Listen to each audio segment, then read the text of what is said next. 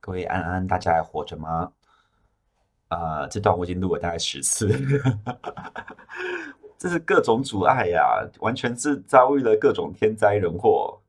好，那反正呢，其实会录这 podcast 的起源是最初的念头是有一次我跟呃一个认识大概快十年的朋友吧，然后我们在吃饭的时候，就是他在很认真的抱怨他的感情史。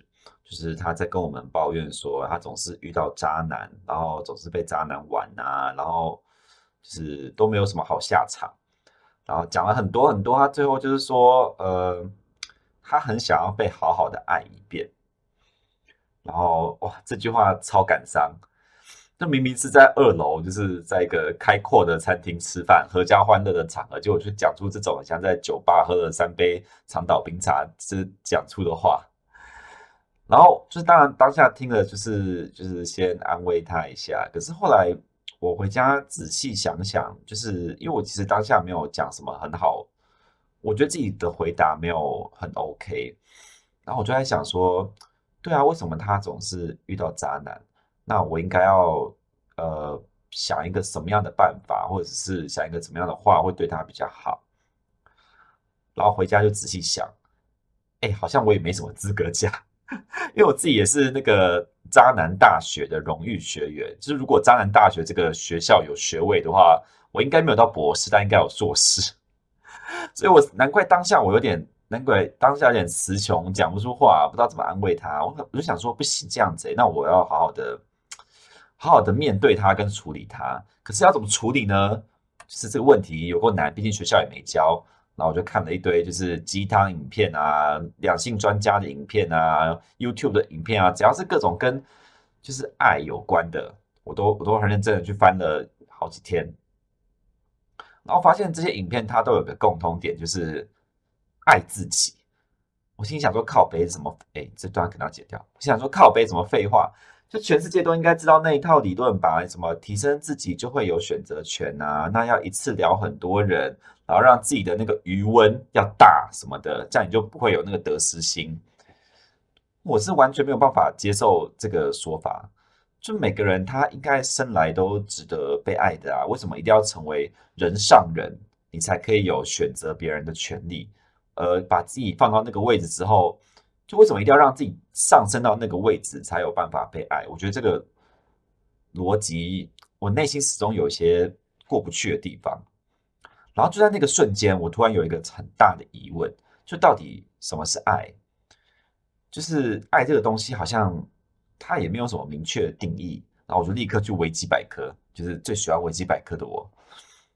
好，维基百科上面是这样说的哦，我念给大家听。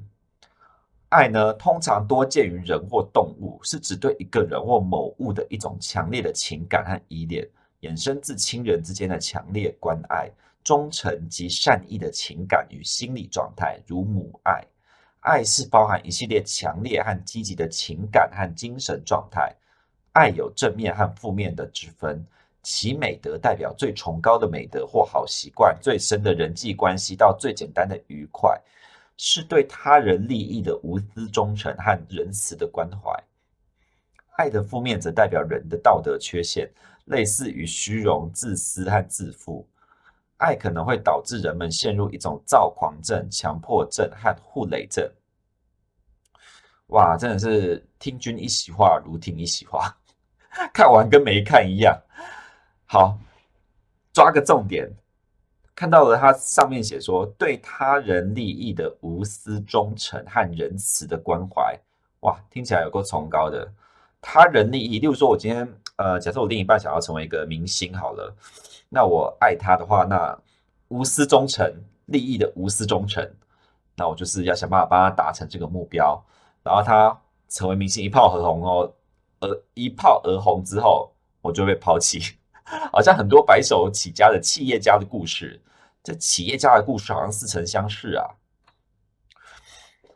所以爱真的是这样子吗？然后我就想说，好像跟我想象的不太一样哎。好，那我再开始再思考，那人生第一次接触到爱是什么？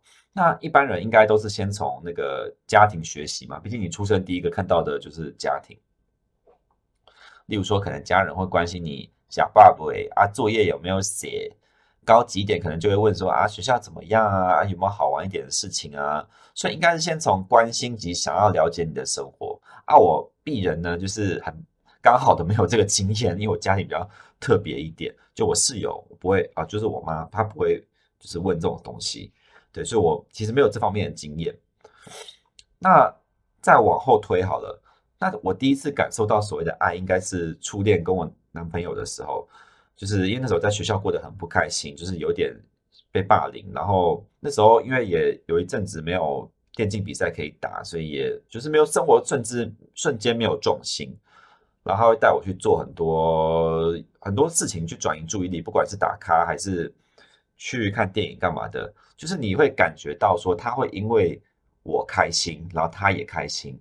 所以现在回想起来，所以可能爱就是因为能够。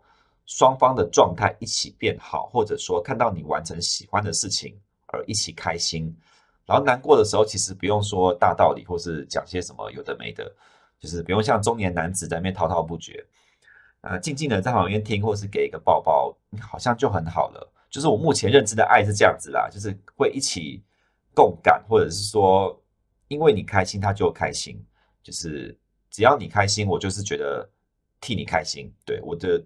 宗旨目前是这样子。那回到今天的主题，今天的标题是缺爱病嘛？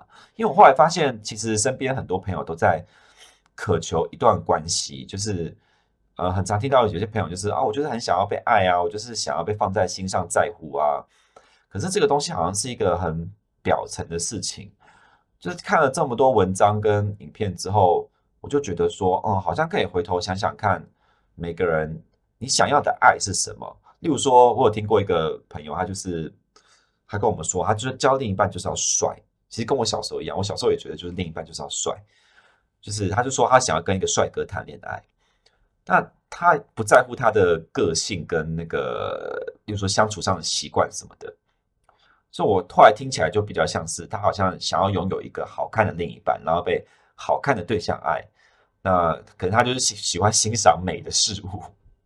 就他就觉得有个美的事物放在那边，他就觉得心情愉悦。所以每个人他心中的爱其实不一样。因为像我现在已经不会觉得另一半就是要要帅，就是那对我而言已经是非常其次的事情。对我而言，现在只要就是就另一半的的长相，就是只要我跟他接吻的时候，他就他想要跟我接吻的时候，我不会那种呃想要往后退的感觉，其实就 OK 了。我现在对于外表的评评判，就是用这种方式去评判。很有点好像有点肤浅，主要是因为其实人走着走着好像很容易迷失，因为现在社群软体超级可怕，你常常会有种错觉是大家都过得很好，然后自己是那个悲惨世界的女主角。因为我以前状态不好的时候，其实也会这样想，想说有时候假日的时候想说靠北，大大家都前成群结队出去玩，什么露营啊、喝酒啊、party 啊、各种局啊，然后都没人找我，然后是不是我哪里不够好，或是我哪里做错事情？或是我可能长得不好看，所以不值得被这样找。以前就会这样觉得，哎，有一阵子真的是很低潮的时候，就会这样觉得。但其实这也是一种觉得自己不值得被爱的变形嘛。但是回想以前高中、大学，高中、大学的我，超级不喜欢出门，可以在家打十八个小时的电动，就是从早打到晚。然后那时候根本不会有什么没人找我，是不是不值得被爱的想法。我觉得我过得超爽，因为我根本就不想要。出去跟别人玩，我只是觉得在家里破关，我就觉得很爽。所以其实完全是经历了太多的糟糕对象，或是一些糟糕的工作状况之后，还有一些人际的失落之后，才渐渐有这种自伤的想法。自伤是那个自我伤害，不是那个智商。对，所以其实我认真梳理这个想法来源之后，就不太会有这样子觉得自己不够，没人找是不是自己不够好的想法了。对，啊，你可能会，可能大家会听起来会觉得自我安慰啊，可是我起码我自己觉得，就我没有觉得自我安慰，是我自己真的就是现在不会这样想了。对，那其实无病呻吟这个 podcast 没有要那么严肃，只是因为今天刚好第一集要讲初衷，所以要讲为什么录音录音的起源，所以感觉好像很沉重。其实主要是也是觉得说，因为这个现代社会很残忍嘛，每个人处处都在比较，比比那比追踪数啦，比按赞数啦，比那个身上的用。穿吃穿用度啊什么的，处处都在比较，就是会希望做一个节目跟 podcast 可以是让你有一种避风港的感觉。不过之后也不见得都会聊心灵层面啊，毕竟本人就是垃圾话很多，所以也会聊很多好笑的事情。就是之后可能应该也会找人来访问，或者找人来尬聊，或讲工作啊。毕竟现在是在电竞行业工作嘛，非常的稀少跟特别。以前也有就是在社运团体待过的经验，感觉好像都是可以做一些主题的，还有一些可能性癖好的部分啊，就是都会有都在规划的范围。但其实最主要的宗旨还是想要告诉大家说，你有任何的不开心、难过、生气，这些情绪都非常的正常。但重点是不要让它，嗯，让它，你不要让自己变成一团泥、一团泥淖，因为其实只有自己可以帮自己。然后我觉得。能够帮自己的最好方法，其实就是静下来想一下这些情绪的来源是什么。我为啥不爽啊？为啥难过啊？是因为他讲的话很鸡巴，还是他讲的话会会让我感觉到自己是不值得被爱之类的，才有办法去沟通，或者是去想办法让事情变得更好。我这边举一个例子，好，就是我以前生气的时候，跟另一半吵架的时候，都是比较冷战，就是我都我会臭脸，然后不讲话。然后呢，这件事情呢，现在我还是会讲那么多，以为要改善了，但其实没有。我其实现在还是会，但是呢，我我会比较去思考说，我不爽的原因是什么？以前就是以前就是不爽，然后臭脸不讲话，然后也不会讲任何原因，然后也不会想任何事情。我就是我就是只是一直觉得自己很不爽。然后现在是会去想，然后呃，例如说可能呃，例如说，我觉得因为原生家庭的关系，我很讨厌就是。说话不算话的人，或是说他嘴巴上说爱你，或是嘴巴上说把你当宝贝，可是他去做了很多不是相对应他讲的话的事情，就这个是我算是我的地雷。但是这个地雷具体要怎么呈现，其实我一直都没有什么明确的感应，就是我其实也不知道自己生气的那个导火线到底是什么，所以每次情绪来的时候，我就是臭脸。但现在会比较渐渐的去想说，到底是因为他讲了什么话。会让我有这方面的反应，就从而去减低就是发生的频率跟解决的办法。因为你臭脸臭到一个阶段，总是还是要还是要讲嘛，你还是要沟通，不可能就是都不讲。对，那主要还是希望，因为其实因为我本身是一个共感很强的人，所以看到自己身边在乎的人或者朋友有情绪的时候，我也会跟着有情绪。但是有时候在旁边。只是光有情绪，但却拉不出来，就是我也会觉得好像可以多做一些什么来，呃，帮忙。但是又想到说，其实这件事情其实最后还是要自己帮自己，因为就算别人拉你一把，其实很多人还是会赶快跳回去，很多人拉出来之后又再跳回去啊，就是就没有办法，一定要让自己就是静下心来，因为你不可能不理那些情绪，因为你难过跟不爽是你不可能在家里想说。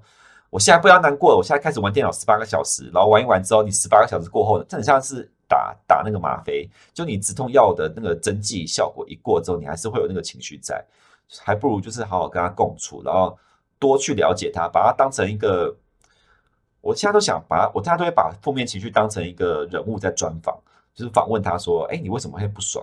哎，你为什么就是因为这句话会不爽？因为有些人。每个人雷点不一样嘛，有些人可能这句话会不爽，可是其他人可能这句话还好。对，也是因为最近看了很多 Me Too 啦，想说就是大家现在都有很多情绪的感觉，就是会觉得说大家生活其实都很辛苦，那可以讲出来是最好的。可是讲出来之后，你希望获得什么？你希望怎么往未来的路走？我觉得是很重要的一件事情。等 Me Too 的部分可以下一次再录一集。